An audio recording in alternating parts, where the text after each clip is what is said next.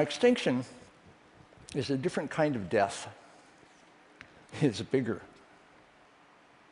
We didn't really realize that until 1914 when the last passenger pigeon, a female named Martha, died at the Cincinnati Zoo. This had been the most abundant bird in the world. It had been in North America for six million years, so they wasn't here at all. Flocks that were a mile wide and 400 miles long used to darken the sun. Aldo Leopold said this was a biological storm feathered tempest. And indeed, it was a keystone species that enriched the entire eastern deciduous forest, from the Mississippi to the Atlantic, from Canada down to the Gulf. But it went from 5 billion birds to zero in just a couple decades. What happened? Well, commercial hunting happened. These birds were hunted for meat that was sold by the ton.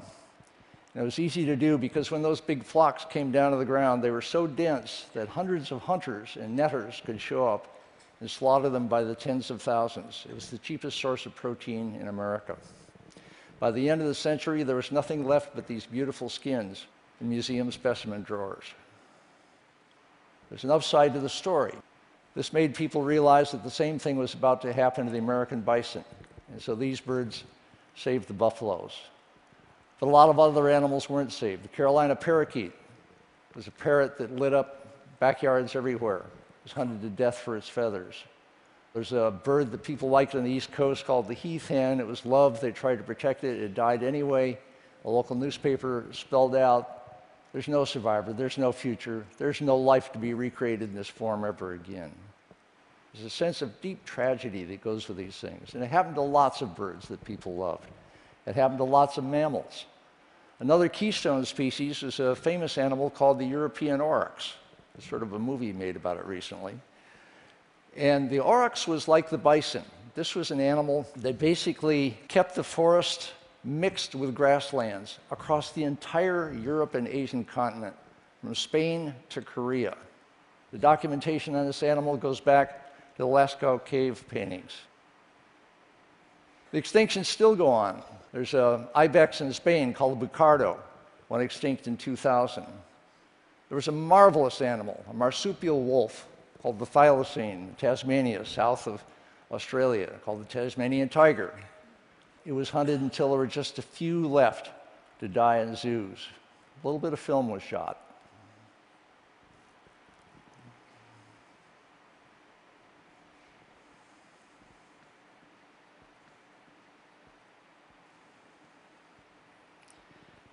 Sorrow, anger, mourning.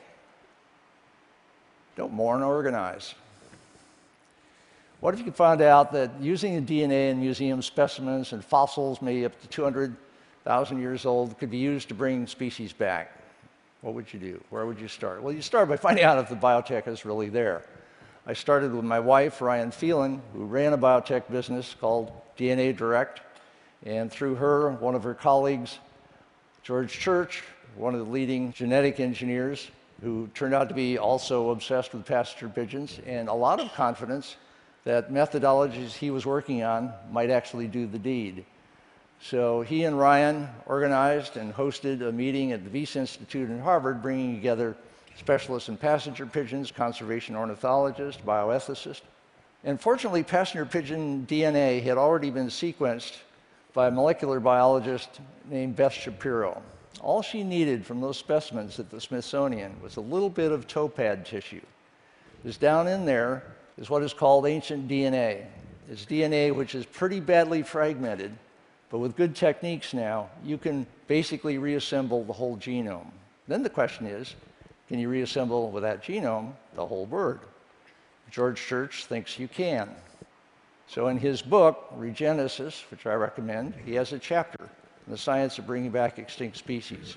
And he has a machine called the multiplex automated genome engineering machine. It's kind of like an evolution machine. You try combinations of genes that you write at the cell level and then in organs on a chip, and the ones that win that you can then put into a living organism and it'll work.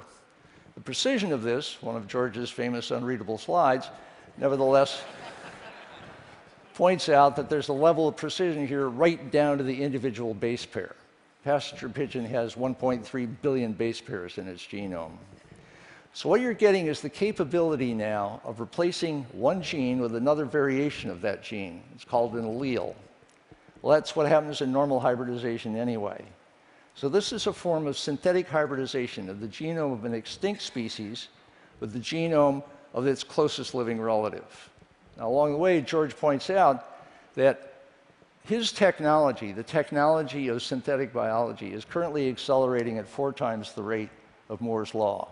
It's been doing that since 2005 and it's likely to continue.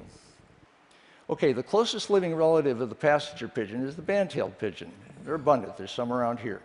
Genetically, the band-tailed pigeon already is mostly living passenger pigeon. There's just some bits that are band-tailed pigeon. If you replace those bits with passenger pigeon bits, you've got the extinct bird back cooing at you. Now, there's work to do. You have to figure out exactly what genes matter. So there's genes for the short tail and the band-tailed pigeon, genes for the long tail and the passenger pigeon, so on with the red eye, peach-colored breast, flocking, and so on. You add them all up, the result won't be perfect, but it should be perfect enough because nature doesn't do perfect either. So this meeting in Boston led to three things. First off, Ryan and I decided to create a nonprofit called Revive and Restore that would push de-extinction generally and try to have it go in a responsible way. And we would push ahead with the passenger pigeon. Another direct result was a young grad student named Ben Novak, who'd been obsessed with passenger pigeons since he was 14 and had also learned how to work with ancient DNA, himself sequenced the passenger pigeon using money from his family and friends we hired him full time. Now, this photograph I took of him last year at the Smithsonian, he's looking down at Martha, the last passenger pigeon alive. So if he's successful, she won't be the last. The third result of the Boston meeting was the realization that there are scientists all over the world working on various forms of de extinction, but they'd never met each other. And National Geographic got interested because National Geographic has the theory that the last century discovery was basically finding things, and in this century, discovery is basically making things. De extinction falls in that category. So they hosted and funded this meeting of 35 scientists. They were conservation biologists, molecular biologists, basically meeting to see if they had work to do together. Some of these conservation biologists are pretty radical. There's three of them who are not just recreating ancient species, they're recreating extinct ecosystems in northern Siberia, in the Netherlands, and in Hawaii. Henry, from the Netherlands, with a Dutch last name I won't try to pronounce, is working on the aurochs. The aurochs is the ancestor of all domestic cattle. And so basically, its genome is alive, it's just unevenly distributed. So what they're doing is working with seven breeds of primitive, hardy-looking cattle like that Maremma primitivo on the top there to rebuild over time with selective backbreeding the aurochs. Now, rewilding is moving faster in, in Korea than it is in America. And so the plan is with these rewilded areas all over Europe, they will introduce the aurochs to do its old job, its old ecological role of clearing the somewhat barren closed canopy forest so that it has these biodiverse meadows in it. Another amazing story came from Alberto Fernandez Arias. Alberto worked with Bucardo in, in Spain. The last Bucardo was a female named Celia who was still alive, but then uh, they captured her. They got a little bit of tissue from her ear. They uh, cryopreserved it in liquid nitrogen released her back to the wild, but a few months later, she was found dead under a fallen tree. They took the DNA from that ear, they planted it as a cloned egg in a goat. The pregnancy came to term, and a live baby Bucardo was born. It was the first de extinction in history. It was short lived. Sometimes interspecies clones have respiration problems. This one had a malformed lung and died after 10 minutes. But Alberto is confident that cloning has moved along well since then, and this will move ahead, and eventually there will be a population of Bucardos back in the mountains in northern Spain. Cryopreservation pioneer of great depth is Oliver Ryder. At the San Diego Zoo, his frozen zoo has collected the tissues from over a thousand species over the last 35 years. Now, when it's frozen that deep, minus 196 degrees Celsius, the cells are intact and the DNA is intact. They're basically viable cells. So, someone like Bob Lanza at Advanced Cell Technology took some of that tissue from an endangered animal called the Javan banteng, put it in a cow. The cow went to term, and what was born was a live, healthy baby Javan banteng who thrived and is still alive. The most exciting thing for Bob Lanza is the ability now to take any kind of cell with induced pluripotent stem cells, turn it into germ cells like sperm and eggs. So now we go to Mike McGrew, who's a scientist at Roslin Institute in Scotland, and Mike's doing miracles with birds. So he'll take, say, falcon skin cells, fibroblasts, turn it into induced pluripotent stem cells. Since it's so pluripotent, it can become germplasm. He then has a way to put the germplasm into the embryo of a chicken egg so that that chicken will have basically the gonads of a falcon. You get a male and a female, each of those, and out of them comes falcons. Real falcons out of slightly doctored chickens. Ben Novak was the youngest scientist at the meeting. He showed how all of this can be put together the sequence of events. You'll put together the genomes of the band-tailed pigeon and the passenger pigeon. You'll take the techniques of George Church and get passenger pigeon DNA, the techniques of Robert Lanza and Michael McGrew, get that DNA into chicken gonads. Out of the chicken gonads, get passenger pigeon eggs and squabs. And now you're getting a population of passenger pigeons. It does raise the question of they're not going to have passenger pigeon parents to teach them how to be a passenger pigeon. What do you do about that? Well, birds are pretty hardwired as it happens, so most of that's already in their DNA. But to supplement it, part of Ben's idea is to use homing pigeons to help train the young passenger pigeons how to flock and how to find their way to their old nesting grounds and feeding grounds. There were some conservationists, really famous conservationists, like Stanley Temple, is one of the founders of conservation biology and Kate Jones from the IUCN, which does the Red List. They're excited about all this. They're also concerned that it might be competitive with the extremely important efforts to protect endangered species that are still alive, that haven't gone extinct yet. And so you want to work on protecting the animals out there. You want to work on getting the market for ivory in Asia down so you're not losing 25,000 elephants a year. But at the same time, conservation biologists are realizing that bad news bums people out. And so the red list is really important to keep track of what's endangered and critically endangered and so on. But they're about to create what they call a green list. And the green list will have species that are doing fine, thank you, species that were endangered, like the bald eagle, but they're much better off now, thanks to everybody's good work, and protected areas around the world that are very, very well managed. So basically, they're learning how to build on good news. And they see reviving extinct species is the kind of good news you might be able to build on. Here's a couple related examples.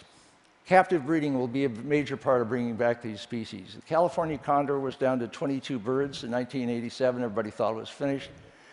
Thanks to captive breeding at San Diego Zoo, there's 405 of them now. 226 are out in the wild.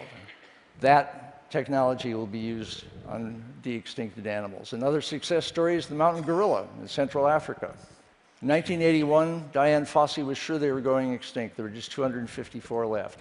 Now there are 880. They're increasing in population by 3% a year. The secret is they have a ecotourism program which is absolutely brilliant. So this photograph was taken last month by Ryan with an iPhone. That's how comfortable these wild gorillas are with visitors. Another interesting project that's going to need some help is the northern white rhinoceros. There's no breeding pairs left.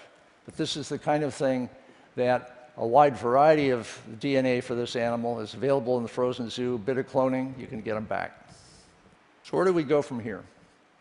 These have been private meetings so far. I think it's time for the subject to go public. what do people think about it? You know, do you want extinct species back? Do you want extinct species back?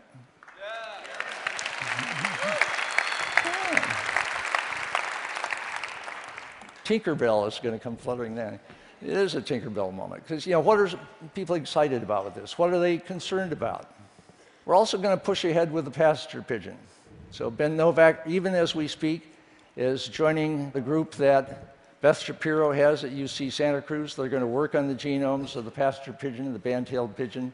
As that data matures, they'll send it to George Church, who will work his magic, get passenger pigeon DNA out of that. Uh, we'll get help from Bob Lanza and Mike McGrew to get that into germplasm that can go into chickens, that can produce passenger pigeon squabs, that can be raised by band-tailed pigeon parents, and from then on, as passenger pigeons all the way, maybe for the next six million years. You can do the same thing as the costs come down for the Carolina parakeet, for the great auk, for the heath hen, for the ivory-billed woodpecker, for the Eskimo curlew, for the Caribbean monk seal, for the woolly mammoth.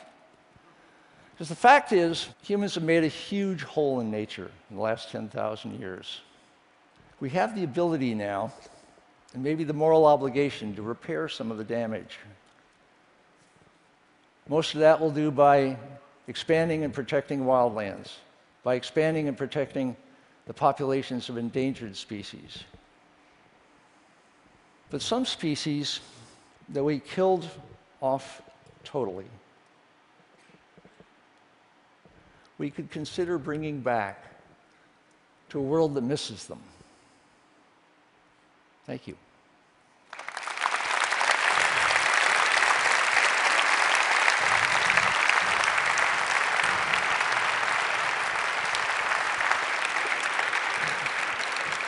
Thank you. Um, got a question.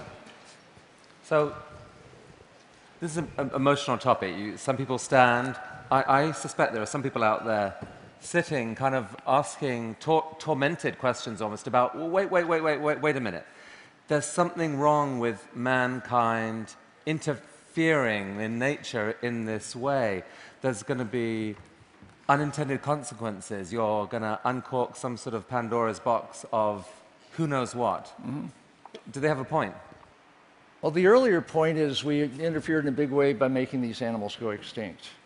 And many of them were keystone species, and we changed the whole ecosystem they were in by, by letting them go. Now, there's the shifting baseline problem, which is so when these things come back, they might replace some birds that are there that people really know and love. Hmm. I think that's you know, part of how it'll work. This is a long, slow process. One of the things I like about it is multi-generation. We will get woolly mammoths back. Well, it feels like both the conversation and, and the potential here are pretty thrilling. Thank you so much for Thank you. presenting. Thank you.